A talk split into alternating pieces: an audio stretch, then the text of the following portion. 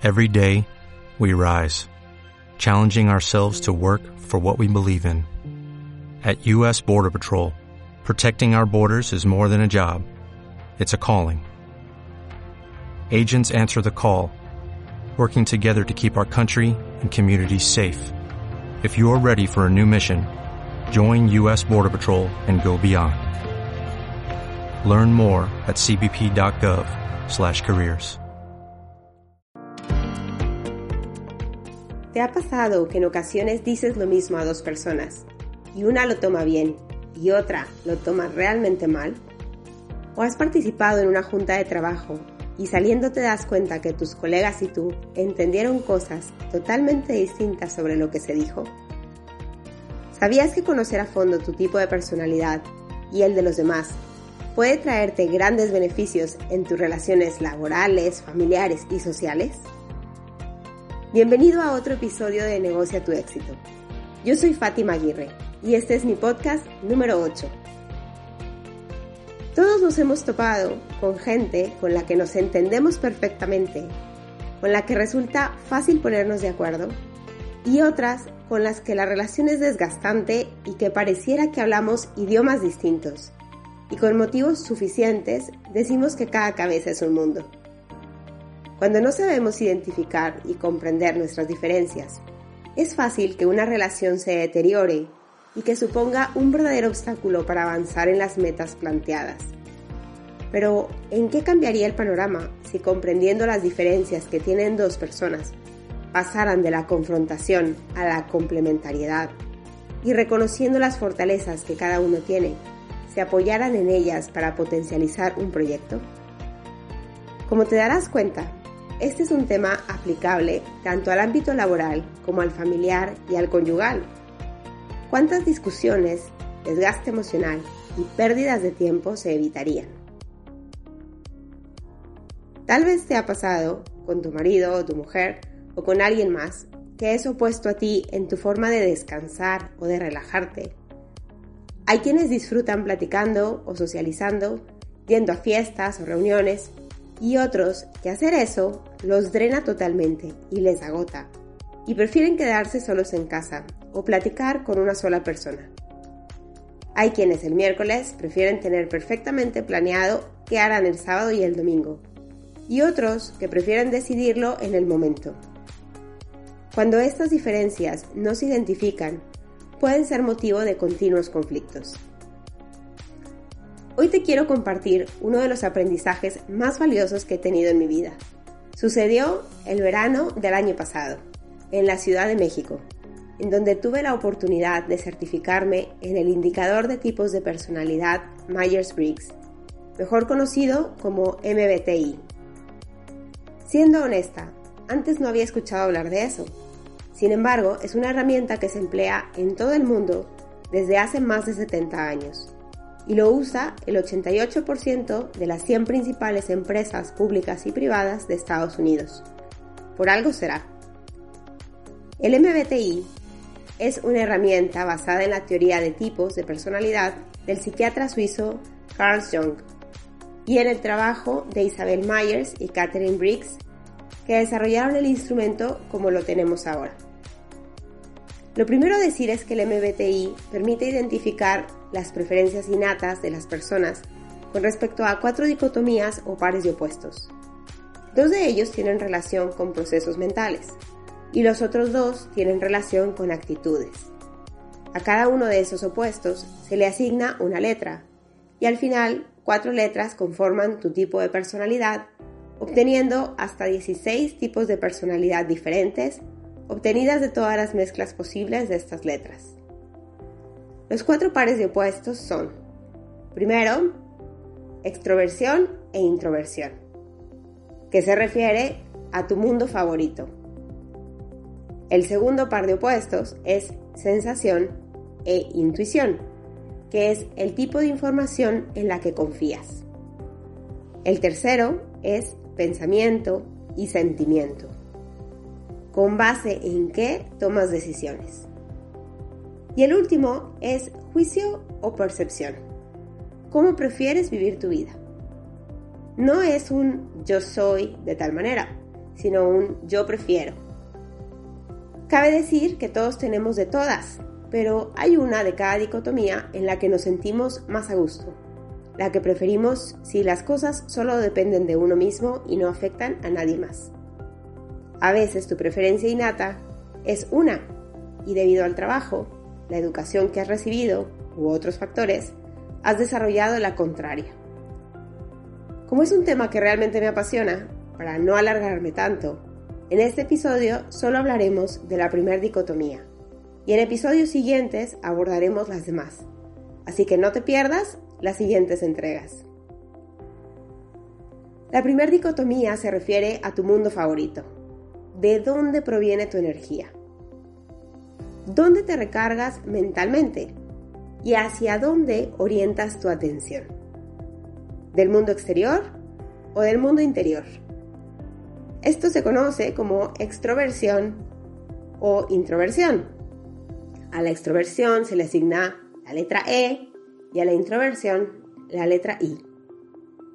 Y ojo con esto, introversión no tiene nada que ver con timidez, ni extroversión con buscar el reflector. Las personas que prefieren extroversión tienden a ser sociables y expresivas. Están orientadas a la acción, a las personas, prefieren la comunicación hablada, cara a cara, aprenden mejor haciendo o intercambiando puntos de vista. Suelen tener intereses amplios, les gusta pertenecer a distintos grupos o asociaciones y tomar la iniciativa en el trabajo y en las relaciones. Obtienen energía de la interacción con otras personas y de la acción. Las personas que prefieren introversión prefieren centrarse en su propio mundo interior, el mundo de las ideas y de las experiencias. Dirigen la energía hacia adentro y obtienen energía al reflexionar sobre sus pensamientos, recuerdos y sentimientos. Suelen retraerse al mundo interior, prefieren comunicarse por escrito, son privadas, reservadas. Aprenden mejor reflexionando, investigando por su cuenta. Se centran profundamente en sus intereses y toman la iniciativa cuando la situación es un problema o cuando es algo muy importante para ellas. En una junta de trabajo, las personas que prefieren extroversión suelen tomar o incluso arrebatar la palabra y expresar sus ideas e incluso debatir sin problema. Mientras que las que prefieren introversión suelen permanecer en silencio. Largos ratos. Es un error pensar que las que están calladas no saben del tema, no les interesa o no tienen nada que aportar. Aquí es donde es importante identificar quién es quién y sacar lo mejor de cada uno. Las personas que prefieren introversión, por lo general, piensan antes de hablar, mientras que los de extroversión piensan mientras hablan y no tienen reparo en cambiar de opinión sobre la marcha al obtener nueva información. Esto se da en todas las edades. En el caso de los niños y niñas en un salón de clases, quienes prefieren extroversión suelen contestar en un promedio de 4 segundos a las preguntas que la maestra hace mientras los que prefieren introversión lo hacen en 8 segundos. Esta es la razón por la que terminan participando siempre los mismos. Ser consciente de esto fue mi primer descubrimiento con el MBTI. En ese entonces, yo que tengo preferencia extroversión, trabajaba con una persona de preferencia introversión, que para efectos de este podcast llamaré Carla, que por fortuna también tomó la certificación al mismo tiempo que yo, lo cual nos permitió empezar a ser conscientes de nuestras diferencias, fortalezas y puntos ciegos y a encontrar el modo de sintonizar en el trabajo. Antes de entender las dicotomías, no tenía idea de lo que pasaba con Carla. Solo veía que cuando le hacía una pregunta, permanecía en silencio más tiempo del que yo calculaba. Yo pensaba que tal vez no me había escuchado, o no me quería contestar, o que no estaba de humor. Así que le hacía una pregunta distinta, o se lo preguntaba de forma diferente. Eso a Carla le generaba estrés y terminaba contestando cualquier cosa. Después de estudiar el MBTI, entendí que la gente con preferencia introversión requiere más tiempo para decir lo que piensa con respecto a un tema y que prefiere gestionar una cosa y luego otra y al terminar otra. Y resulta contraproducente preguntarle de cinco temas a la vez.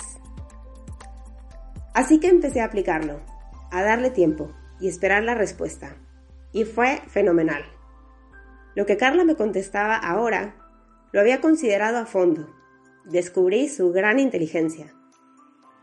Antes del MBTI, en las juntas con el jefe, era común llegar a la oficina, saludar y después de un ¿cómo van?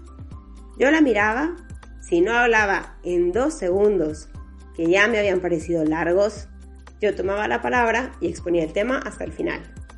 Luego le preguntaba, ¿algo más, Carla? Y solo contestaba con un no. El jefe se había quedado solo con mi versión, marcaba alguna pauta y fin de la reunión. A los cinco segundos de haber salido, le preguntaba a Carla qué pensaba de lo que habíamos visto. Y otra vez, silencio. Después del MBTI, me hice el propósito de entrar a la junta y quedarme callada durante los primeros 10 segundos. Después del ¿cómo van? se hizo un silencio sepulcral. Yo me limité a sonreír. Y entonces Carla empezó a hablar. Y fue lo mejor que nos pudo pasar. Porque sus aportaciones enriquecieron la reunión. Yo de todas formas no me quedé sin decir lo que pensaba, así que ahora el jefe tenía la visión de ambas. Al salir de la reunión, como siempre, mi extroversión quiso procesar la información rebotando ideas, pero ya había aprendido que era mejor esperar. Así que me abstuve de preguntar y me puse en silencio a trabajar. Pasados 15 minutos, Carla dijo, ya estoy lista. Y entonces pudimos intercambiar puntos de vista de la reunión y concretar el siguiente plan de acción. Y fue espectacular.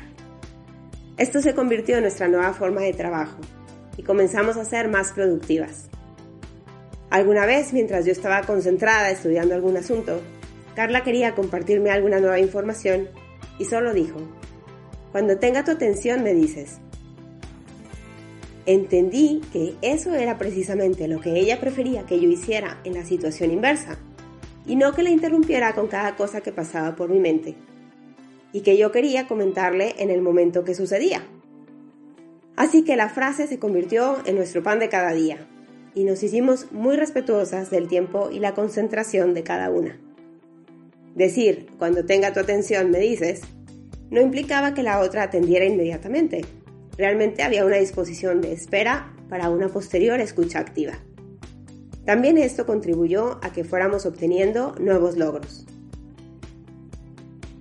Las personas que prefieren introversión suelen disfrutar de forma especial el silencio y la soledad.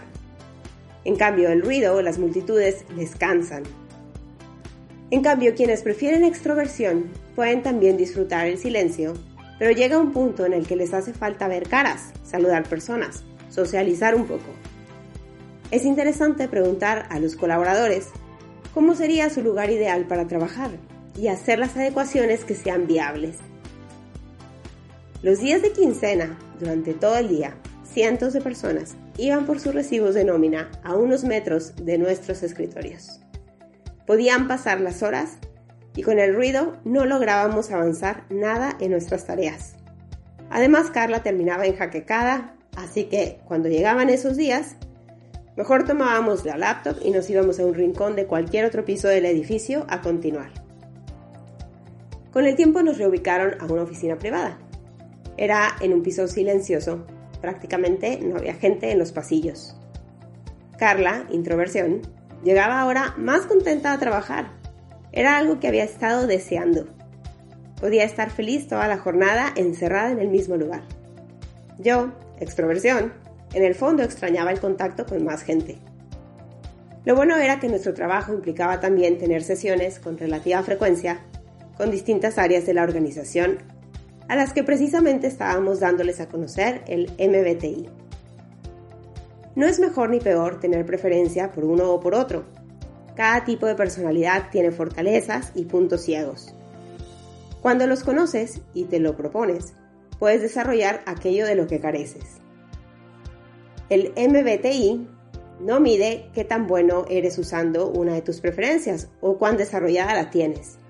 Y no hay dos personas iguales, aunque tengan el mismo tipo de personalidad.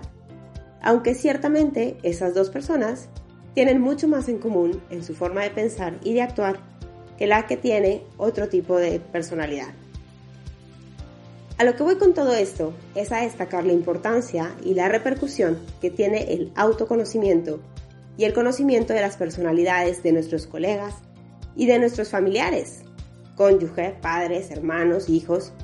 Si queremos enriquecer nuestros proyectos, tener buenos resultados, ser más productivos y mejorar las relaciones humanas, evitando discusiones y malos entendidos, necesitamos hacerlo.